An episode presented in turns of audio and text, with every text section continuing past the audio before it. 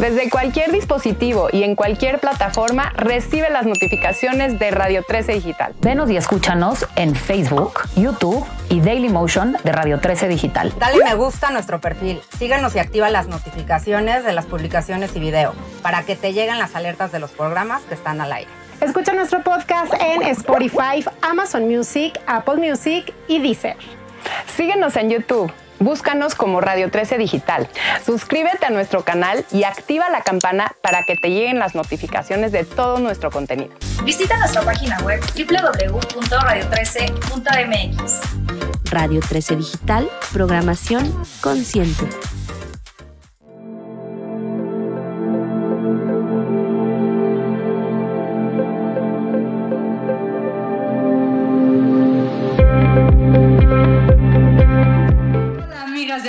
Amigos de Sinvergüenza, yo soy Shoshana Turquía y esta nueva temporada promete estar llena de buenas historias, de mucho arte, de ideas disruptivas y para eso me di a la tarea de encontrar a Sandra Fried, autora, entre otras cosas, de Los demonios de mi cuerpo, la novela de Pita Amor, que además les cuento quienes no conocen la obra de Sandra, yo creo que es de las grandes novelistas de este país que está recogiendo la historia del siglo XX y lo está haciendo de una forma increíble, deliciosa y muy este, accesible a los públicos que no conocen estos grandes nombres y estas grandes figuras del arte mexicano del siglo XX. Bienvenida, Sandra, ¿cómo estás? Muy bien, muchas gracias. A ver. Muy feliz de estar contigo platicando sobre la novela. Los demonios de mi cuerpo, la novela de Pita Amor. Esta vez eliges a la poetisa, a una de las grandes poetisas del siglo XX mexicano, para contarnos una historia. ¿Por qué eliges a Pita? Como me sucedió cuando terminé la novela anterior, eh, una novela sobre Nahui eh, Ah, un poco antes de terminar, ya quiero saber de qué se va a tratar mi siguiente libro. No me sé estar sin escribir, soy muy inquieta y me fascina la investigación. Y como me ha sucedido también anteriormente, di con un poemario de, de Pitamor y tras leer sus, sus poemas, dije, yo tengo que averiguar quién es la mujer que está detrás de estas letras. Y empecé a, empecé a investigar todo lo que se ha escrito sobre ella y la mujer me, me cautivó. Bueno, desde que leí el poemario, dije, no, no, no, yo tengo que escribir una novela sobre ella. ¿Qué cachito del alma de Pita entró a la tuya para cautivarte? Eh, es que tiene una, tuvo una vida muy interesante.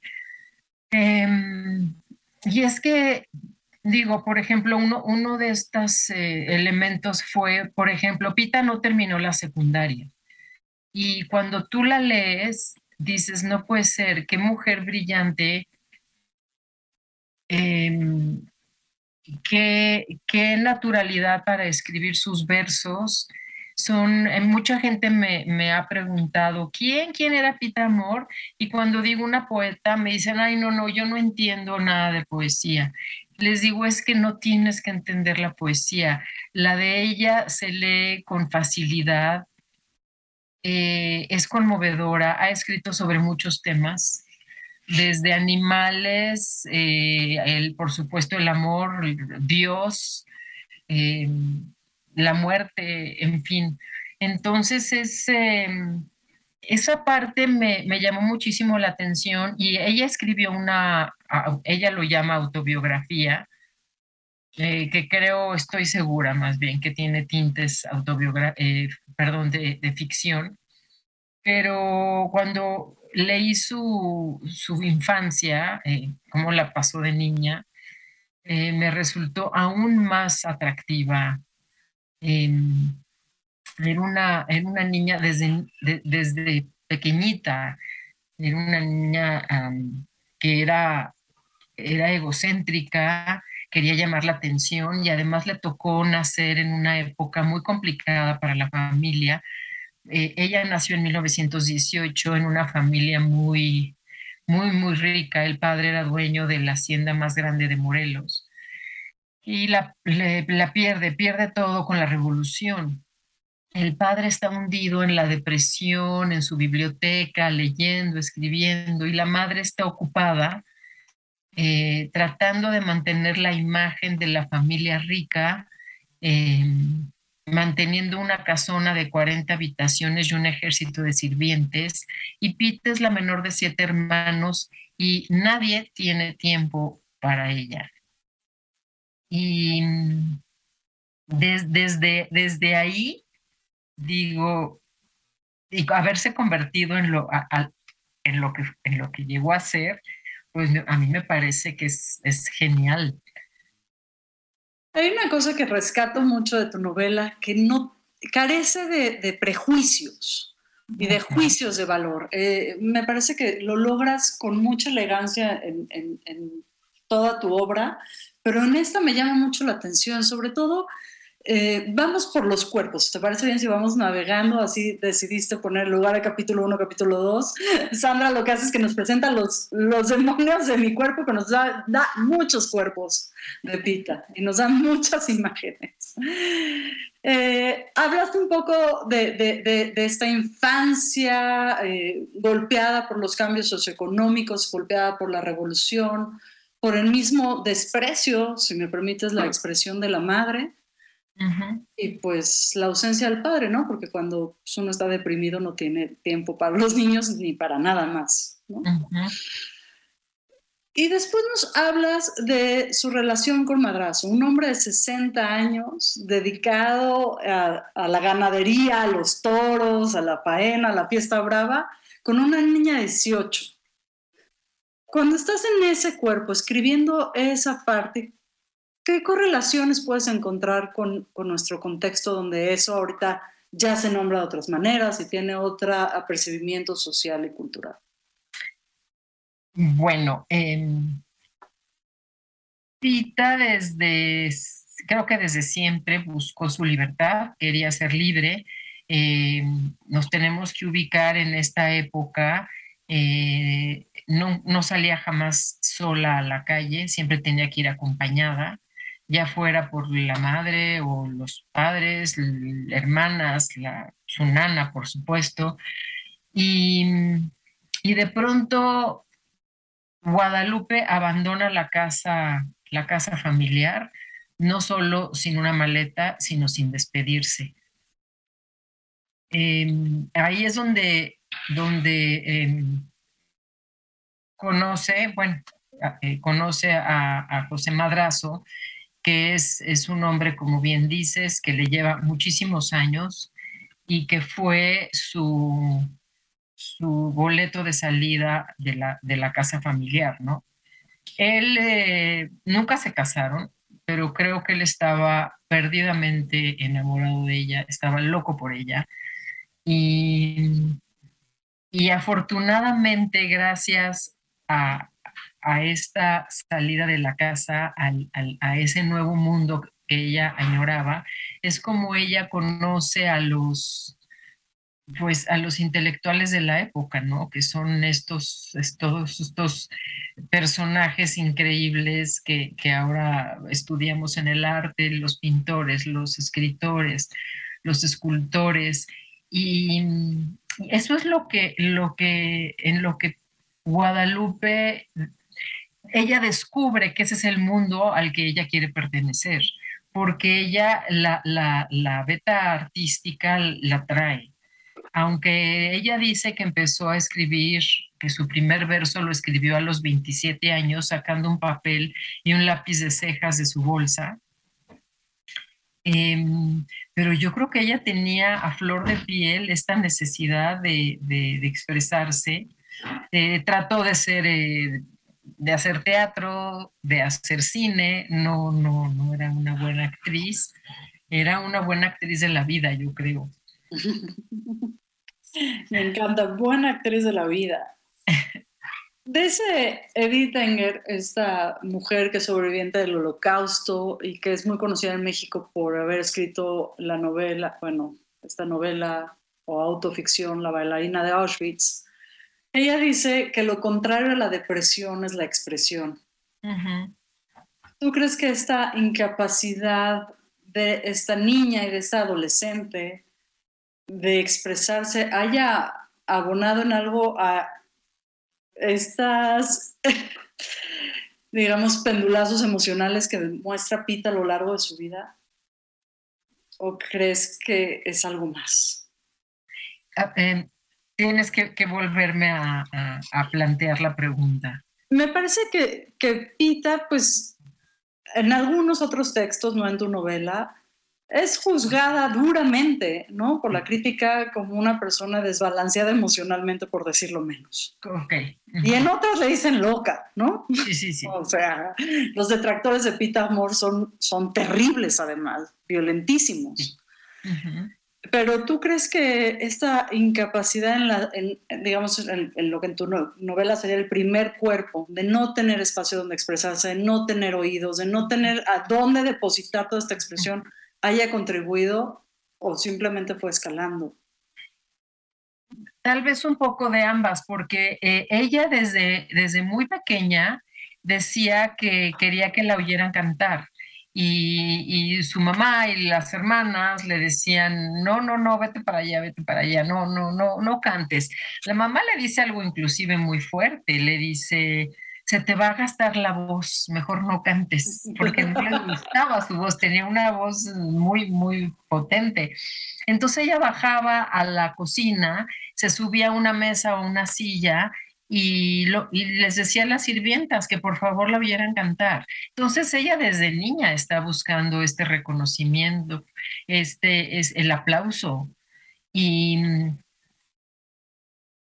yo creo que es, que es por eso digo, es, es, son, es ambas cosas, porque es esta búsqueda de, reconocimiento, de aplauso, de, la ovación, em, que no tuvo de niña y que después al conseguirlo, eh, la primera vez que está en el escenario en, Bellas Artes y que le empiezan a, a aventar flores, ella pues se ha de haber sentido me imagino, ahora sí que una, una reina, y al final, al final, en lo que yo, en lo que, lo que yo puse en la novela de final, eh, se ha de haber sentido la diosa que siempre quiso ser. Y sí, era, era egocéntrica, era excéntrica y, y yo lo que quiero muchísimo es que la gente no, encuentre a estas otras pitas, a estos otros cuerpos de pita y no se queden con la imagen que mucha gente recuerda, mucha gente me lo ha dicho, de, la pita vieja, malhumorada, que, repartía bastonazos a diestra y siniestra, porque Pita tuvo unos, digo, simplemente leyendo sus, sus poemas nos damos cuenta de, de lo luminosa que era esta mujer. Y digo, como todos los artistas, es que a todos los artistas los llamamos locos. Y pues claro, ella tenía su, su gran dosis de locura, si no, no hubiera escrito y no hubiera hecho las cosas que hizo.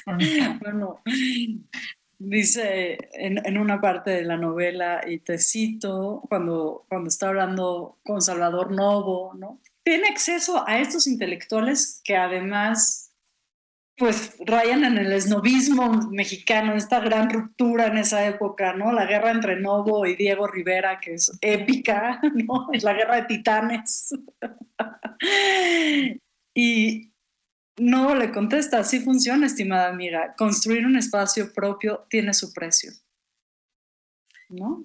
Lo cito Por supuesto, y en esa época una mujer, y además una mujer eh, que vive sola, que hace lo que se le pega la gana, que ella presume de no usar ropa interior. Y que se lleva a la cama quien quiere. También eso es importante. y que varios andaban este, locos porque se los llevara a la cama. Pero, pero, pero fíjate, qué impresionante cuando ella descubre a este grupo de gente que se reúne en el café, que, que a, Castellanos, a Salvador Novo, a Villa Urrutia, por ahí también andaba Octavio Paz, no los nombré a todos en la novela, pero cuando descubre que está sentada en la mesa con, con Javier Villaurrutia, le dice Javier Villaurrutia, el de los nocturnos, y empieza a declamar de memoria los versos de Villaurrutia. Tenía una memoria extraordinaria, recitaba a San Juan de la Cruz, a Sor Juana, ya mencionamos a Villaurrutia, pero tenía una memoria de verdad privilegiada. Em, el mismo Alfonso Reyes, ¿no? La llama, la llama, que es un prodigio, la llamaron la, undécima musa. Entonces, no es solamente la mujer este, mal maquillada o pintarrajeada, como lo quieran ver, a mí no me gusta decirle pintarrajeada a mi personaje que adoro, eh, con el cabello estropajoso en la tele o esta imagen de la mujer en gruñona.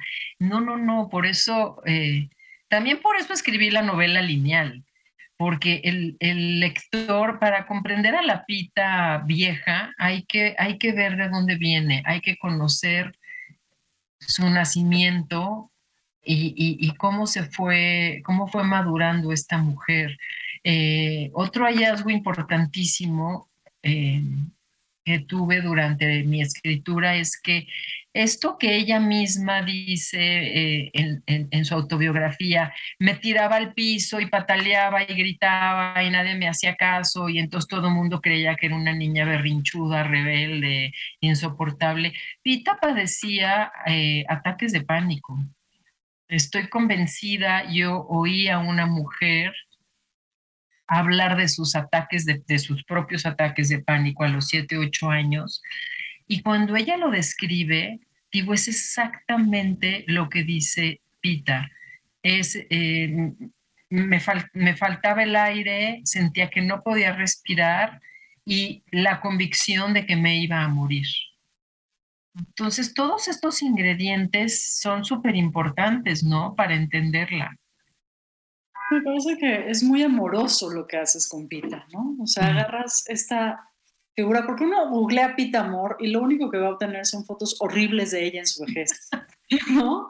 Y hay que darle scroll a la página hasta encontrar a esta mujer bellísima, súper atractiva, con el cabellito corto, irreverente. Lo que haces es como una arqueología del siglo XX mexicano. E insisto mucho en eso, porque también tu novela de Reina de Reyes, tu novela de, tu novela anterior, haces este rescate, ¿no?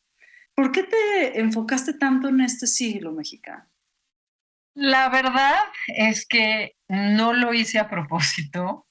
Em, cuando escribí la novela de, la eh, Reina de Reyes, yo descubrí a, la, mujer de, de, don Alfonso siendo viuda ya en una entrevista que le hacen en un suplemento cultural, eh, siendo ya viuda de Reyes. Y cuando yo leí lo que esta mujer hablaba de, un par de anécdotas como de que se puso a estudiar eh, mecánica para arreglarle el coche al marido en los años 30, dije, no, no, no, es que esta mujer es maravillosa y ven, ves las fotografías de ellos, ella altísima, él bajito, eh, ella de una familia humilde, él de la familia Reyes. Em, y dije, voy a escribir una novela sobre ella, pero por supuesto, y yo sé que suena horrible lo que voy a decir, pero ella no hubiera sido nadie si no se hubiera casado con Alfonso. ¿Por qué? Porque ella venía, como les digo, de una familia muy humilde, eran, sus padres eran bordadores, eh, bordaban eh, las prendas con las que vestían a los santos en las iglesias. Em, tenía muchísimos hermanos, era, era gente muy humilde. De hecho, la familia Reyes no quería para nada a, Manuelita. Entonces no pude escribir una novela sobre ella porque no hay, no hay información sobre ella. En las biografías de Alfonso Reyes, en varias ni siquiera mencionan su nombre. Eh, no aparece la fecha en la que se casaron. Eso fue un hallazgo que será para otra charla, me imagino, porque ese fue un hallazgo muy interesante de por qué no aparece el... Ya cuéntanos el chisme, Sandra. Nos vas a picados. Porque logré ver el acta de matrimonio y ellos se casaron después de que nació el hijo. El hijo nace en noviembre y ellos se casan en agosto siguiente. Entonces, claro que había que ocultar cuando se casaron porque pues, no era bonito comerse, digo, hasta la fecha no es, ya, ya, es, ya es más aceptable, ¿no? Pero imagínense en ese entonces, en la época de, 1913, que la mujer esta, se, como decíamos, se, se come la torta antes del recreo. Entonces, pues no, no podíamos, este, no podía yo escribir una novela sobre Manuela, pero entonces escribí la novela a través de la mirada de Manuela. Em, cuando terminé esa novela, eh, yo estaba escribiendo, eh, participé en una antología de cuentos sobre personajes en la historia de México para celebrar el centenario de la revolución. Y y voy descubriendo, eh, bueno, escribí un cuento sobre Nelly Campobello y descubro que Nelly es un tema de novela. Nelly está llena de misterios. Desde su fecha de nacimiento, ella dio como seis fechas distintas. Su, nombre, ella no se llamaba Nelly Campobello y también hay como ocho nombres distintos. Entonces dije, ella es ella es un personaje de novela, la, fundadora de la Escuela Nacional de Danza, que estuvo al final de sus días perdida, nadie sabía dónde estaba. Yo me acuerdo de los titulares en los periódicos que decía, ¿dónde está Nelly? No la encontraban. Y pues resulta que es de, pues más o menos de la misma época, un poco, un poco después de, de Reyes. Y después me topo con una foto de Nahui Olin desnuda en una playa eh, hermosa y digo, qué barbaridad. Eh, eh, voy a investigar quién era Carmen Mondragón. Y me topo con esta mujerona, también libre, inteligente, creativa, eh, escribió, pintó, compuso música, intentó hacer escultura. Eh, me, apasionó, me apasionó y entonces, eh, y cuando aparece Pita Amor, con 10 años de diferencia, se llevaban 10 años, nada más. Entonces también fue un reto el, el cómo voy a escribir esta novela de una mujer casi contemporánea de, contemporánea de Naviolín, eh, con tantas similitudes, tienen muchas similitudes, más de las que cualquiera se puede imaginar, y que sea diferente, no repetirme. Em, entonces, pues, pues, no sé, yo lo puedo llamar casualidad o causalidad, o como todos los que escribimos, eh, porque yo creo que si no todos, casi todos decimos, es que yo no, yo no, yo no la escogí, ella me escogió a mí, y no en el plan de que yo soy, ay, yo soy la elegida de Pitamor. No, no, no, no.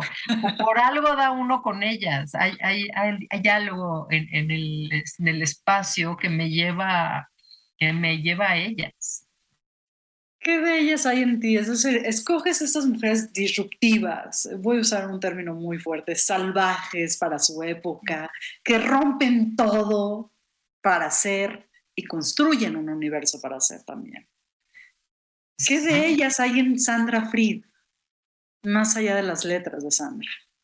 Pues eh, una admiración enorme, de verdad una admiración enorme, en una época en la que las mujeres eh, no estudiaban, eh, estaban, digo, por supuesto, había que aprendían a tocar el piano, a bordar, a cocinar, porque ¿qué les esperaba? Casarse, ser buenas esposas, atender al marido.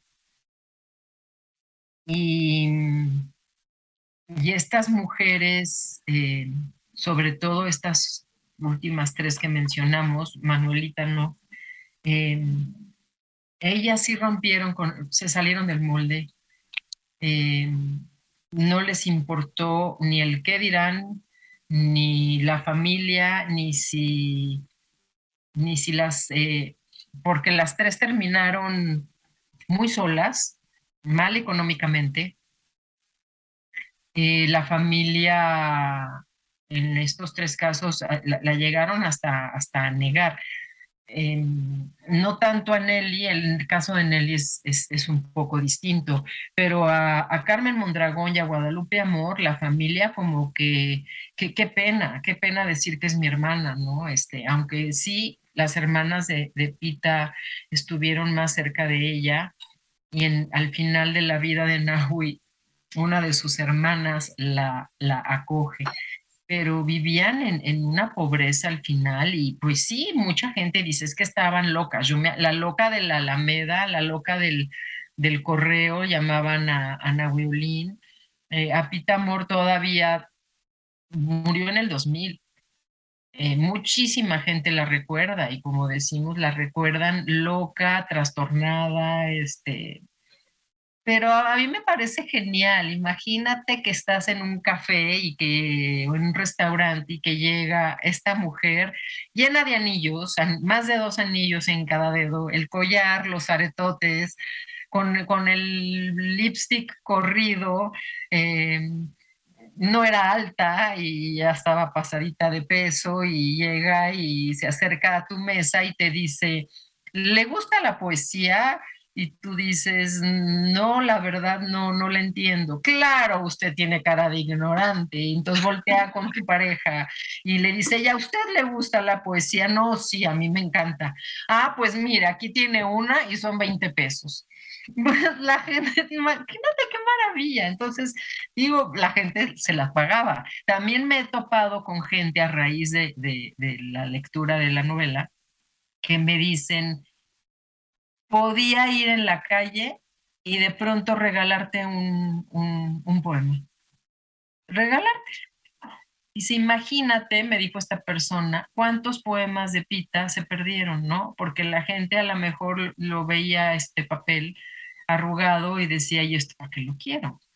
Em, entonces digo, eh, pues, pues, era genial, además este, se peleaba con todo el mundo, a Pita la amaban o la odiaban, no había, con ella nunca hubo término. No hay medios tiempos. Oye, ¿crees que hay una otra posibilidad de acabar sola, mal económicamente y negada por la familia para las mujeres que se atreven a ser tan disruptivas, tan rebeldes? Yo quiero creer que en esta época, que estamos un poco más abiertos al cambio, yo quiero creer que, que sí sería diferente. Mm, yo creo, yo sí, yo sí espero que si yo acabo así, que, que, mi hermana diga, pobre, digo, no, no te vengas a vivir conmigo porque nos vamos a picar los ojos, pero este, pero bueno, no sé, te mandaré, te mandaré si quieres una sopita. ¿Crees que para hacer arte hay que sufrir? Un poco, sí. Sí, sí se sufre porque digo, los escritores este, sufrimos cuando no, cuando no surge la escritura, la famosa página en blanco. Eh, lo mismo he leído sobre pintores y todos, todos este, muy, atormentados. La mayoría, digo, hay ratos en que son, hay ratos muy luminosos en los que uno mismo dice, ay, yo escribí esto, o, no sé, eh, eh, el, el, sábado, el sábado fui a oír la novena de Beethoven a la sala Nesa. Nada más de recordarlo, se me enchina la piel y digo, es que, e, es que estos genios, compositores, escultores, pintores, es que, fotógrafos, cineastas, pues yo creo que sí, yo creo que, hay momentos en los que, en los que pues, me voy a meter al, tren, pero yo creo que sí, sí lo, sí lo sufrimos. Yo creo que en cada novela, Shoshana, ha habido un momento en que digo, ¿y qué necesidad tengo yo de estar haciendo esto? Eh, me acuerdo alguna vez haberle dicho a una amiga, a mí no me gusta el básquetbol, eh, no me gusta ni verlo, ni, ni el ruido que hacen el rechinido de los tenis en la, en la, en la cancha, no, no me gusta nada. Y una vez le dije a una amiga, yo debería de dedicarme a jugar básquetbol porque es que yo no puedo escribir. Claro, todos llegamos, ¿no? Por momentos a, a sufrir, sí. Y como decía Juanga, pero qué necesidad, Sandra. Cuéntanos cuál es tu necesidad de enfrentarte a la hoja en blanco, a estas historias llenas de incógnitas. Amo escribir, amo leer. Eh, todos los días, esto es, juro que es verdad, todos los días doy gracias porque encontré mi camino, porque encontré mi oficio. Adoro escribir. No sé qué haría si no escribiera. Eh, hubo una época en, las que, en la que eh, procuro escribir todas las tardes, no siempre puedo, pero procuro. Y hubo una época en la que, por supuesto, llega un momento después de estar dos o tres horas en, la computadora en que las letras y las ideas te empiezan así a, a un oleaje terrible que no logras aplacar y entonces me iba yo a, me iba yo a un café con un libro a, volver a, mi centro y no sabes cuántas veces estaba yo ya con frente de mi café con el libro y yo decía, ¿qué estoy haciendo aquí? Yo debería estar escribiendo. Entonces, em, sí, sí, sí, sí es una necesidad, es algo que me... No, no, es, ya es inevitable, es un vicio, es un gozo, es... es... ibas a decir algo más, es un vicio. No, no, que, que ya amo, amo, amo lo que hago, de verdad me fascina hacer lo que hago em, y, y estoy muy agradecida de haber encontrado este camino. ¿Qué lees, Sandra Frida? ¿Qué lees? Por general leo novela, es lo que más, más leo, este, es lo que más me gusta escribir y leer. Eh, de pronto leo ensayo, eh, leo poca poesía, qué feo que lo diga, pero debería de leer más poesía, pero esto, es básicamente mis lecturas. ¿Qué estás leyendo ahorita? Eh, no suelo leer dos libros al mismo tiempo, pero estoy leyendo las cartas de Van Gogh a su hermano Teo, porque es un libro que puedo leer de pronto y soltar y volver a, y volver a, leer. Y estoy leyendo eh, un libro que, em, que se llama El amor, de esta mujer eh, que se apellida Mesa, Em, eh, lo tomé precisamente porque estaba yo leyendo a Hermann Broch en una trilogía que se llama Los Sonámbulos, son tres partes y son, creo que son más de 800 páginas. Entonces terminé la primera parte y dije, voy a, tomar eh, una novela muy corta que me, que me aligere un poquito, porque la de Hermann Broch, pues se podrán imaginar los que no hayan leído esta trilogía que es eh, un poco más, más espesa. A mí me gusta, me gusta la, literatura que me haga pensar y que me haga subrayar y tal. Entonces, eh, pues tengo tres libros abiertos. Para ser alguien que no lee dos libros al mismo tiempo, leer tres te está sentando Sí, sí, tienes razón, pero el de mesa dije, bueno, ese lo leo en cuatro o cinco días y entonces paso a la segunda parte de Germán Bro. es un librote. Es un, es un... Enséñanos la portada para que se nos antoje. Wow. Y sí, es un, es un, mira. de esos libros que te pueden acompañar durante meses, ¿no? Sí, luego hay que ir a la fisioterapia a que te haga ajena aquí porque pesa. ¿Tú lees en digital o solamente En papel. Solo en papel. ¿Crees que la tecnología va, va a llevarse los libros o nos vamos a quedar No, con no ellos, creo. como dice Irene Vallejo? No, yo no creo que se los vaya a llevar.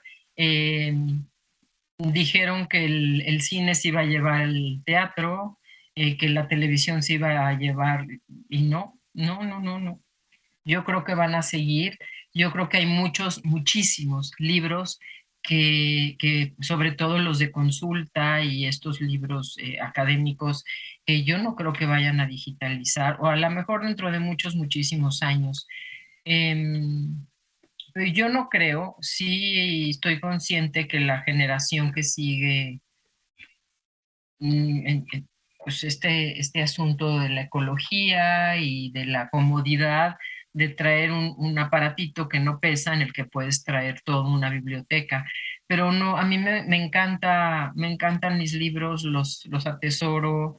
em, no, siento que en el, en el, el electrónico lo pierdo, no, no sé cómo explicar, como que, como que se queda en la nube.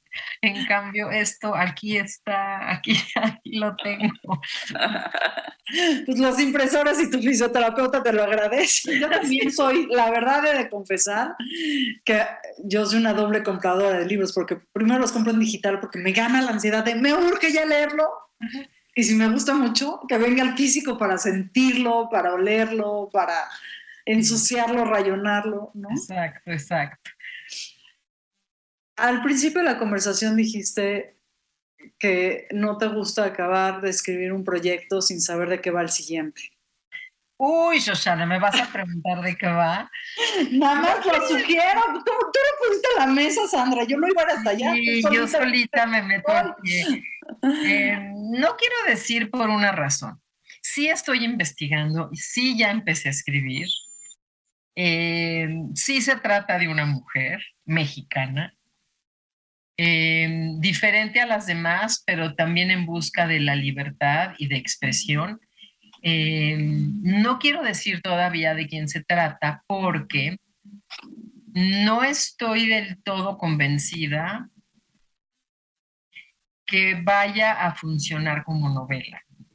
Em, ya me pasó una vez, se los cuento. Eh, antes de Naviolín empecé a investigar sobre una mujer que en 1864 fundó una revista de mujeres para mujeres, algo también completamente novedoso, insólito.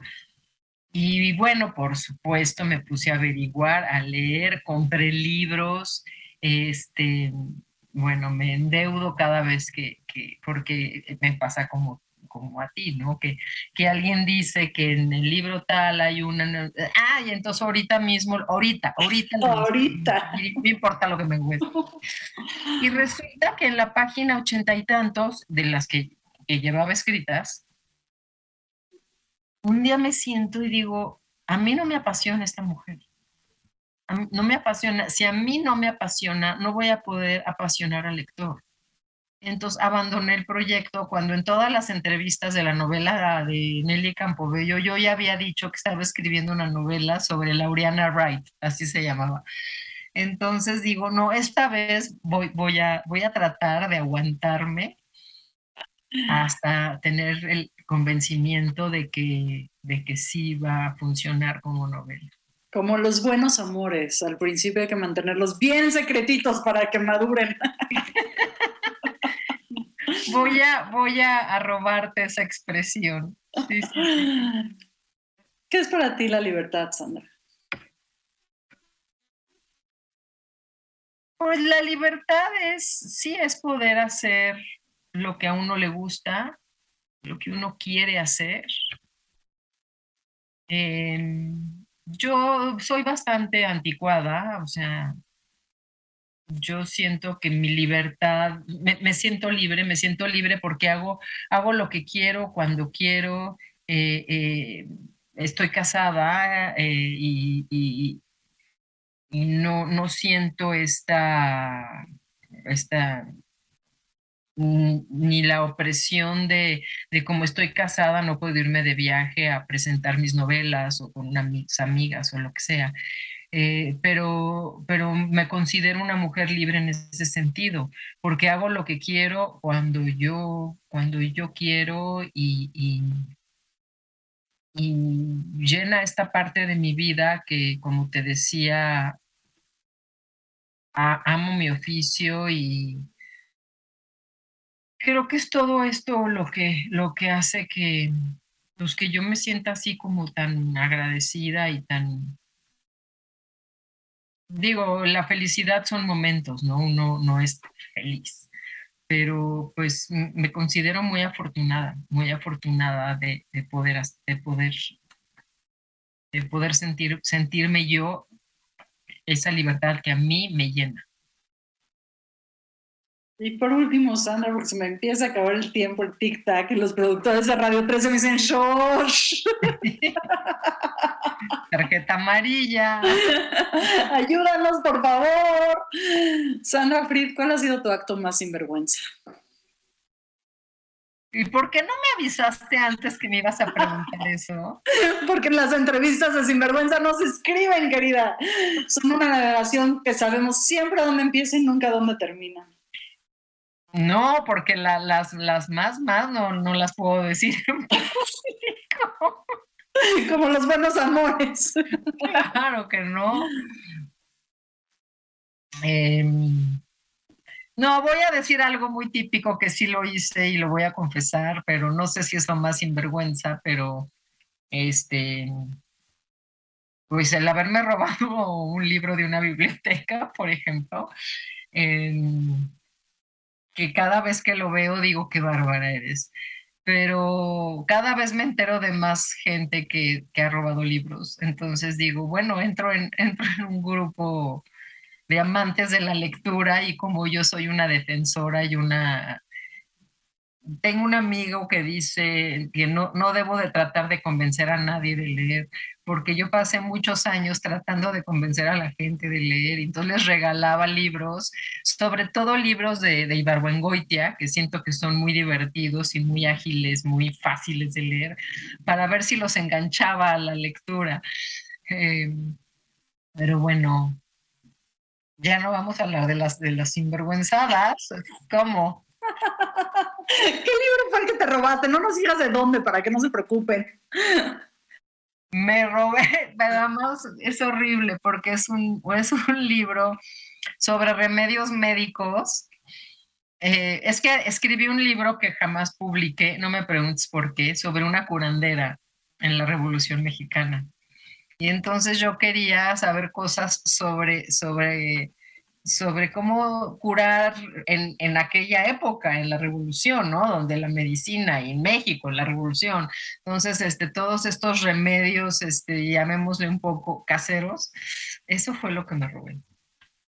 Pues en alguna biblioteca hace falta un libro de herbolaria y medicina mexicana, ya saben a quién tocarle la puerta. Sandra, qué gozada es conversar contigo, qué disfrutes leerte. A nuestras amigas y amigos de Sinvergüenza les pido que si no conocen la obra de Sandra Fritz se acerquen. Yo cada vez que me acerco a una obra tuya digo, ok, aquí se abre las carpetas de investigación y tenemos que empezar a explorar y explorar, empezar a leer. Es, es realmente, eh, pues darle vuelo también a muchísima curiosidad. Yo creo que quienes nos acercamos a tu obra tenemos como esa primera mirada de detectives para imaginar las intimidades de estos nombres que en las escuelas nos los avientan como, ¿no? Como peroratas lejísimas y tú nos los acercas, nos los haces íntimos, nos haces saber que comen, que huelen, que disfrutan, que odian y de una, de una forma muy accesible. Y eso siempre lo voy a agradecer, Sandra. No, yo estoy agradecida a ti, a, esta plática, porque sí, sí es delicioso platicar contigo. Em, eres, eres muy encantadora además. Pues muchas gracias, Sandra. Por favor, amigas y amigos de Sinvergüenza, los demonios de mi cuerpo, y si lo ven todo, miren, hasta se me ensució el café de los tachoneados y las rayonadas. Y decía, espérense, dura, dura escuchar la música que dice aquí Sandra. A ver, regreso, voy al texto, voy a la poema.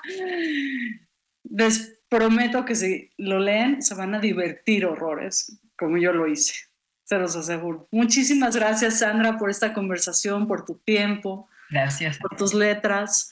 También muchísimas gracias a todo el equipo de producción de Radio 13 Digital. Estamos en todas las plataformas, Spotify, Amazon Music, Apple, eh, Daily Motion, eh, otras que ni siquiera sé cómo se pronuncian porque cada semana nos las cambian.